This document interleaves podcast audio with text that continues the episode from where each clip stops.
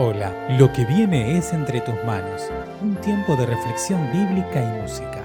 Quienes lo hacemos, esperamos que te ayude a acercarte más al corazón de Dios. Mi nombre es Emanuel Gro y te invito a que te unas conmigo en la siguiente oración.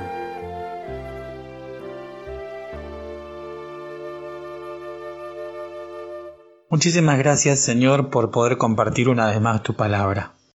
Danos oídos abiertos, corazones sensibles para poder ponerla por obra.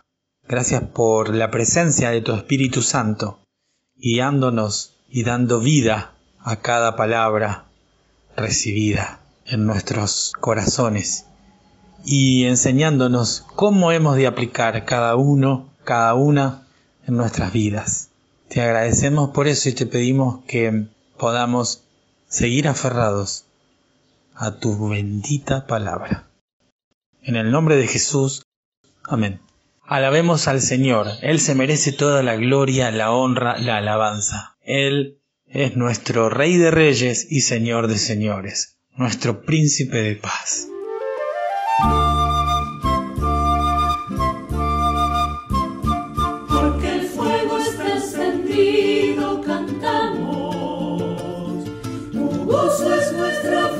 fome.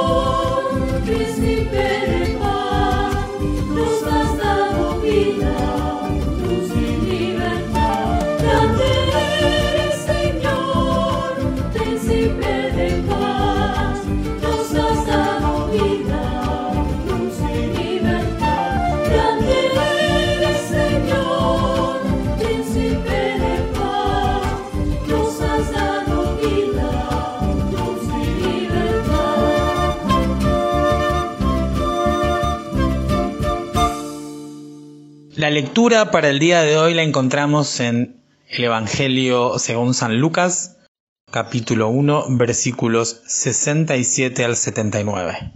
Zacarías, el padre del niño, lleno del Espíritu Santo y hablando proféticamente, dijo, Bendito sea el Señor Dios de Israel, porque ha venido a rescatar a su pueblo. Nos ha enviado un poderoso Salvador, un descendiente de David, su siervo. Esto es lo que había prometido en el pasado por medio de sus santos profetas, que nos salvaría de nuestros enemigos y de todos los que nos odian, que tendría compasión de nuestros antepasados y que no se olvidaría de su santa alianza. Y este es el juramento que había hecho a nuestro padre Abraham, que nos permitiría vivir sin temor alguno, libres de todos nuestros enemigos para servirle con santidad y justicia y estar en su presencia toda nuestra vida. En cuanto a ti, hijito mío, serás llamado profeta del Dios Altísimo, porque irás delante del Señor preparando sus caminos para hacer saber a su pueblo que Dios les perdona sus pecados y les da salvación. Porque nuestro Dios, en su gran misericordia, nos trae de lo alto el sol de un nuevo día para dar luz a los que viven en la más profunda oscuridad y dirigir nuestros pasos por el camino de la paz. Es interesante pensar en este capítulo del Evangelio de San Lucas, ¿no? El capítulo 1, en el que al principio vemos un Zacarías que recibe el anuncio, lo llevan a recibir de alguna manera una especie de señal que lo va a acompañar hasta el cumplimiento de esa promesa que fue quedarse mudo por no haber creído a las palabras del ángel. Al cierre de este capítulo vemos un Zacarías en medio del cumplimiento de la promesa, el nacimiento de Juan, se le destraba la lengua, comienza a glorificar al Señor y profetiza, lleno del Espíritu Santo.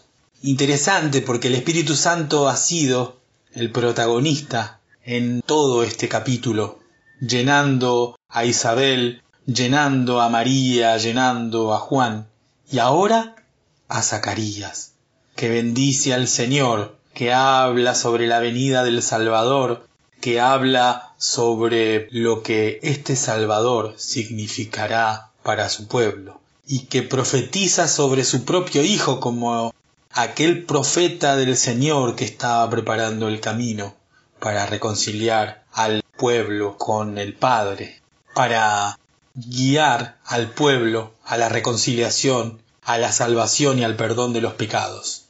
Ese precursor, aquel que vendría preparando el camino, enderezando las sendas, esperando la llegada de Jesús. Pensando un poco en estas dos instancias, ¿no? El anuncio, por un lado, y por otro lado, el cumplimiento.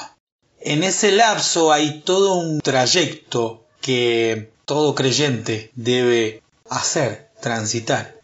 Y es interesante cómo lo transitó Zacarías, ¿no? Con la imposibilidad de poder hablar, Tal vez porque queda como una especie de mensaje para él que era tiempo de escuchar, de aprender, era tiempo de recibir y no tanto de hablar, ¿no? Había hablado algo que transmitía duda, que transmitía inseguridad, entonces, más vale, mejor no digas nada, Zacarías, mantenete en silencio y espera porque lo que viene es bueno.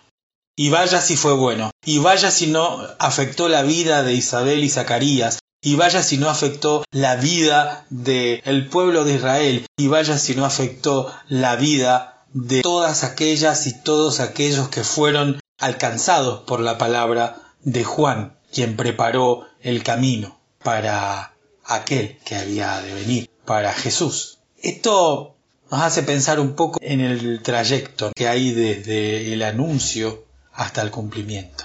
En el caso de Zacarías fue todo felicidad en el cumplimiento. Sin embargo, ¿cuántas cosas habrá tenido que aprender? ¿Cuántas cosas Dios les habrá mostrado a Isabel y a Zacarías en ese transcurso desde el anuncio aquel, mientras Zacarías quemaba el incienso, como era su costumbre de sacerdote, hasta el cumplimiento en el que nació Juan y Zacarías fue lleno del Espíritu Santo, destrabándosele la lengua y bendiciendo al Señor.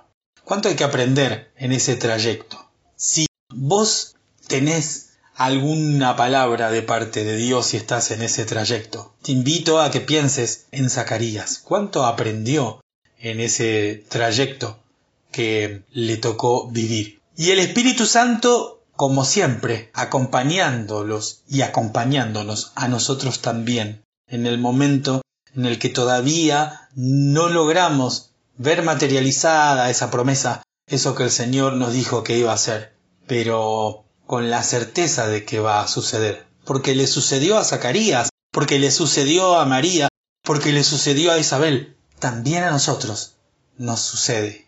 Un Salvador nos fue dado y es aquel que nos llamó de las tinieblas a su luz admirable. Es aquel que nos promete y que cumple sus promesas, pero que en medio entre el anuncio y el cumplimiento nos hace recorrer un camino de crecimiento. Ese Zacarías que recibió el anuncio no fue el mismo Zacarías del cumplimiento. Había aprendido a confiar, había aprendido a hablar menos y a escuchar más.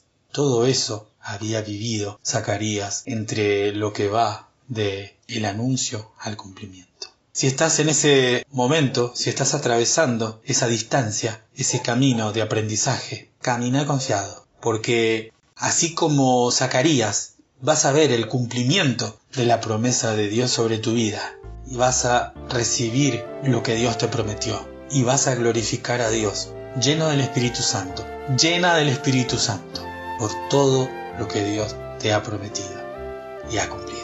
Gracias por escuchar Entre tus manos, un audio podcast realizado por la Iglesia Evangélica Metodista de Bernal.